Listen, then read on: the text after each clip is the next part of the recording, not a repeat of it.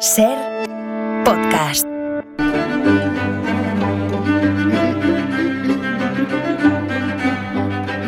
Hola Nieves, buenas tardes, ¿qué tal? Hol- Hola, Carlas, muy bien, ¿cómo estás? Me, Yo está- muy bien. me estoy acordando de Mara todavía. Joder, ¿qué año, no? Que lleva. Sí. En Premio Pues, Ondas, sí. una antena Que- de oro. eh, en fin, que no acabe el Premio Miguel 2023 en el. Faro, que no acabe. Anoche, anoche que hicieron el Faro Balance, yo creo que ya intuía algo. Ya es el balance de 2023 definitivo esto.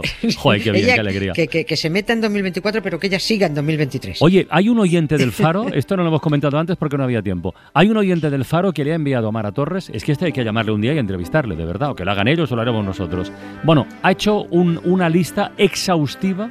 Sabes que el Faro ha cumplido mil temas hace poco, Sí. lo saben Ah, los con todos ¿no? los temas, Con sí, todos sí. los temas, pero por categorías, por orden alfabético, por colores, agrupados por tema. Bueno, bueno, bueno, en fin. Eh, Una eso cosa, es- un- es un, oyente Qué de eso que dice, joder, es que no puede ser. Eh, oye, vamos a lo nuestro. ¿vale? Sí. Mira, Nieves, hoy yo, yo me atrevería a mezclar dos sonidos que resultan bastante usuales en todo por la radio. Uno es vivo rodeado de ratas, este sería Ah, sí, uno, y el otro cosas nazis. Bueno, si a todo esto, además le añadimos un poco o un mucho de Pío XII, pues ahí tenemos ya la historia de hoy. ¿Cómo se organizó desde el Vaticano la huida de las ratas, la huida de algunos nazis tras haber perdido la guerra? Que ese Sí, es el tema que nos ya. ocupa. De algunos, de muchísimos nazis, es verdad. Y fíjate que no quería, ya lo comentamos hace tiempo, y no quería que se acabara el año sin recoger esas miguitas que siempre vamos dejando por ahí, que ya de estas es- deben estar rancias. Porque hace dos o tres meses que dejamos pendiente hablar de las rutas de las ratas, las vías de escape que utilizaron Sí. los nazis para huir a Sudamérica después de haber dejado el mundo sembrado con 60 o 70 millones de, de muertos. Esas cosas que han olvidado muchos a estas alturas. Y además, como eso de decir nazis parece que es que se, se- se circunscribe a un grupo de asesinos muy determinado, en un lugar y una época muy determinadas, vamos a dar también otra definición de nazis para que nadie crea que son una raza extinta. Los nazis que aún pululan entre nosotros son gentes de ultraderecha, vulgares gentes de ultraderecha. Allí se llamaban nazis, pero siguen aquí. Y son esos que se pasan la vida queriendo fusilar españoles y- o dispuestas a dar la vida por la patria hasta que se ponen las cosas del revés y pierden el culo para huir de la patria, como les pasó a los nazis. Hubo varias rutas diseñadas para la huida de las ratas eh, patriotas de ultraderecha y, y que salían desde Alemania por el Mar del Norte. Eh, una una. de ellas, sí. Por España había otra, por supuesto, porque los franquistas son, tenían- son- tenían acogida, claro. son, son- son nazis y, y eran aquí colegas. Y la tercera y más efectiva que fue la que organizó el, el Vaticano. Por la Santa Sede escaparon a Sudamérica el 90% de los criminales de guerra alemanes, austriacos, croatas, checos, con la ayuda del Papa, de Pío XII, y la inestimable organización que lo hizo de lujo de un obispo austriaco que se llamaba Alois Udal. Conociendo esta íntima colaboración de las jerarquías católica y nazi, pues ahora también se entiende mejor a esos populares ultraderechistas que hacían ahí, estaban haciendo sus sorteos, ponían ahí los, los rosarios delante de los cascos de los antidisturbios frente a la sede del PSOE, pues que son parientes. Hey, brother, there's an endless road to rediscover. Hey, sister, know the sweet, but blood is thicker. Oh, if the sky comes falling down for you, there's nothing in this world I wouldn't do. Por si alguien se está mesando los cabellos, eh, bueno, todo esto se ha demostrado con documentación desclasificada. Se ha demostrado que el Papa Pío XII fue colaborador de los nazis. O sea que no, a estas alturas, hace un tiempo igual sí, pero no Claro, puede haber sorpresas ni, ni, ni nos puede extrañar nada. O sea, No, no, es que no, no, Se sabía ya algo, ¿eh? Se sabía, ya se- pero- Se, sospechaba, pero vamos, ya que está demostrado, se sabía que estaba implicado en esa en, en esta ruta de ratas y se sabía que era conocedor del genocidio. Lo que pasa es que no había pruebas. Por eso siempre se intentaba salvar la cara de, de este Mm. hechicero jefe de Pío XII. Los católicos lo disculpaban diciendo, hombre, es que él no sabía cómo iba a sospecharlo, cómo, eh, cómo se iba a entender que el representante de Dios en la tierra fuera cómplice pasivo del asesinato de, de millones y millones de personas. Bueno, pues sí, resulta que sí, que lo era. No está en el infierno, pues como ya saben ellos que no existen, pueden hacer lo que les dé la gana aquí. Los ultraderechistas que salieron huyendo no contaron solo con la ayuda del Vaticano, también necesitaban un buen recibimiento allá donde fueran destinados, porque claro, se les, eh, se, se les iba a facilitar nuevas identidades para ellos y sus familias, allí donde, a donde fueran necesitaban protección oficial, eh, trabajos en el ámbito civil para disimular, fue, fue todo una trama muy, Sí, muy sí. bien organizada. Y los principales países que recibieron en masa y con los brazos abiertos a los asesinos nazis fueron, evidentemente, los ultraderechistas, los simpatizantes nazis. Franco en España, Juan Domingo Perón en Argentina, eh, Getulio Vargas en Brasil. En los años siguientes, luego ya muchos pudieron saltar a Paraguay cuando ya estaba el dictador Alfredo Stroessner. Stroessner, sí, sí. Oye, Nieves, ¿y, y hay cifras? Quiero decir, ¿se sabe ma- más o menos cuántos nazis subieron a Sudamérica a través de estas rutas? Hay más o menos hay, más o menos hay. Eh, y hay una oficina que las tiene contabilizadas. Eh, la Oficina Central para la Investigación de Delitos Nazis se llama. Es una oficina oficial en Alemania, porque los alemanes sí pusieron manos a la obra en cuanto pudieron para controlar, para, para esta memoria democrática que llamamos aquí, con mucha resistencia de la justicia, que la tuvieron, como aquí también, porque la mayor parte de los jueces habían sido colaboradores nazis, como aquí también. Pero se trataba de evitar, en la medida de lo posible, que no se olvidara el horror vivido. Juzgar a quienes lo provocaron y sobre todo vigilar que no se repitiera. Y aquí, como digo, se llama memoria democrática. Pero claro, aquí te pones a ello con 40 años de retraso, muy hábilmente calculado ese retraso, pues ya es muy fácil engañar a los más simples diciéndoles que bueno, que son cosas de batallas del abuelo, que quién se acuerda de eso. Esa oficina alemana que vigila la memoria calcula que unos 5.000 nazis fueron a la Argentina de Perón, que alrededor de 2.000 recalaron en Brasil. Puede que no llegue a 1.000 los que se instalaron en Chile.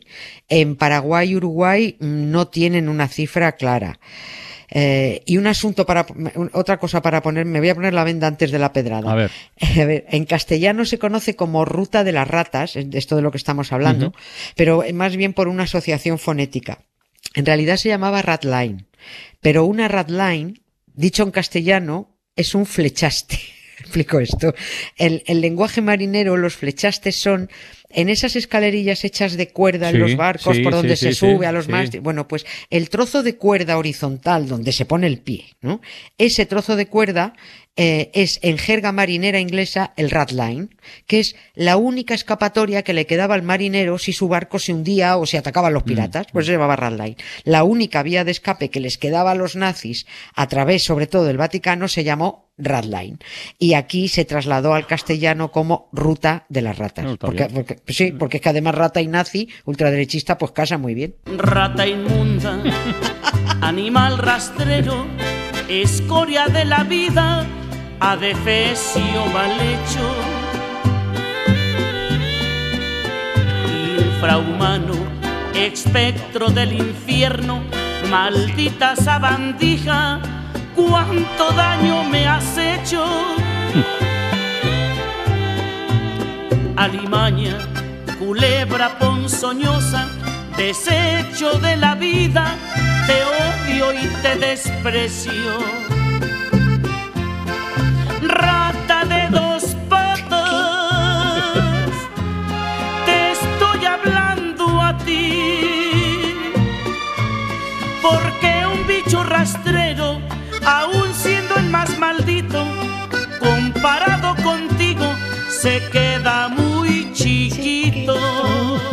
A ver, sigamos. ¿Cómo estaba organizada esta ruta de las ratas? No tiene gracia, pero es que Paquita la del barrio sí, sí hombre, la por favor, la por tiene. favor. Sí, bueno, va- va- hablemos de la principal, la, la principal ruta de las ratas, que es la del Vaticano, que es por donde se les facilitó la huida a la mayoría de los criminales nazis. Las rutas de huida, tanto la del Vaticano como la de España, estaban preparándose desde un año antes de que acabara la guerra, en 1944. Pero es que, por ejemplo, en Argentina, dos años antes de su rendición, el Tercer Reich mantenía contactos extraoficiales para asegurar el recibimiento de nazis a los que se les tendría que proporcionar nueva identidad. Sea, los patriotas ya estaban organizándose para huir de la patria desde el año 43, desde antes de la llegada de Perón al, al poder.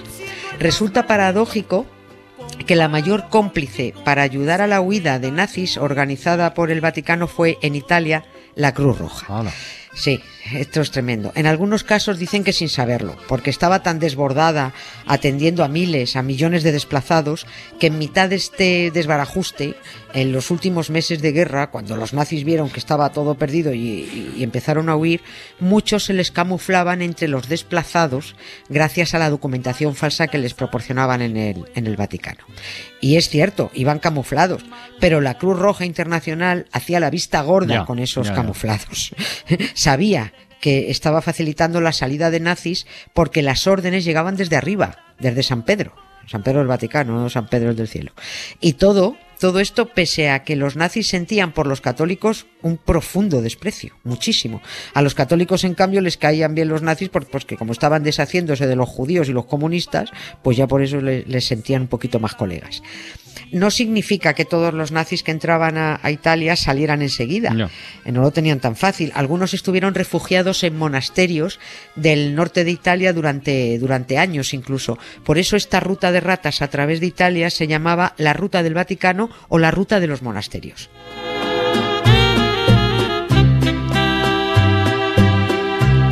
Maldita sanguijuela, maldita cucaracha, que infectas donde picas, que hieres y que matas. No tiene desperdicio esto. Oye, eh, has mencionado al comienzo a, ¿cómo se llamaba? A Lois, me parece, a un obispo austríaco como uno de los organizadores de esta ruta de huida de los sí, nazis, ¿no? Sí, sí, fue, fue, él fue el que organizó todo. Lo organizó el que se llama este, el que he mencionado, Alois Udal. Eh, es austriaco, era austriaco, y creó, atención al nombre, la Organización de Refugiados de la Santa Sede. Bueno. Fíjate qué nombre, qué nombre tan bonito. Blanco en botella. Sí, hasta allí llegaban los oficiales nazis, algunos directamente cuando cruzaban los Alpes y otros desde los monasterios donde se refugiaban eh, hasta que pudieran mm, salir zumbando o que se recuperaban económicamente porque también necesitaban algo de, de dinero. Allí en Roma, en esa oficina del obispo, el Vaticano facilitaba unos documentos falsos eh, que decían que ese nazi era en realidad pues un pobrecito refugiado, con otro nombre evidentemente. Con ese papelito falsificado ya se podía conseguir un pasaporte sellado por el Comité Internacional de la Cruz Roja que permitía al nazi ser recibido en varios países del mundo porque pobrecito pues era un exiliado.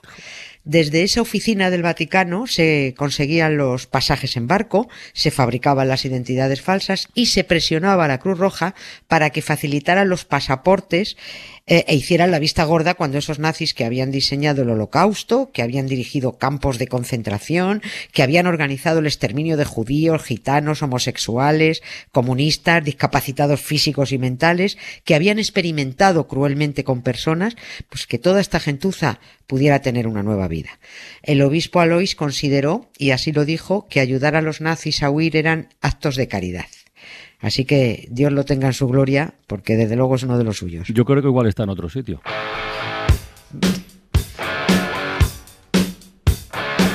Ojalá existiera. La autopista al infierno.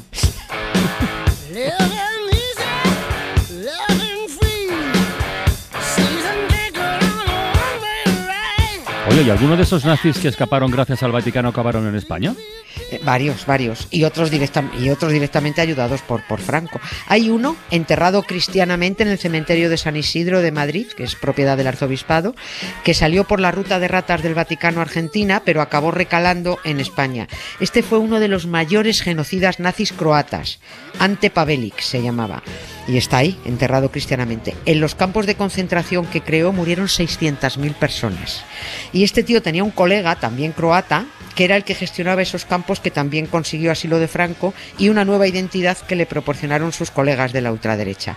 Pasó a llamarse Vicente Pérez García, con un acento croata que tiraba para atrás, pero como vivía en Carcassén, en Valencia, pues lo de Vicente pues le iba muy bien. Así que que, que te digan mentira, no hay justicia, ni divina, ni humana, ni nada. La mayoría de los asesinos nazis acabaron muriendo en sus camas, llamándose Rafael, Alfredo, Vicente. No les pidieron cuentas porque el mundo volvió a enzarzarse en una guerra, esta vez fría, y estaban más preocupados de vigilar al comunista de enfrente y el comunista entretenido en vigilar al capitalista que los criminales nazis mientras continuaron con sus vidas.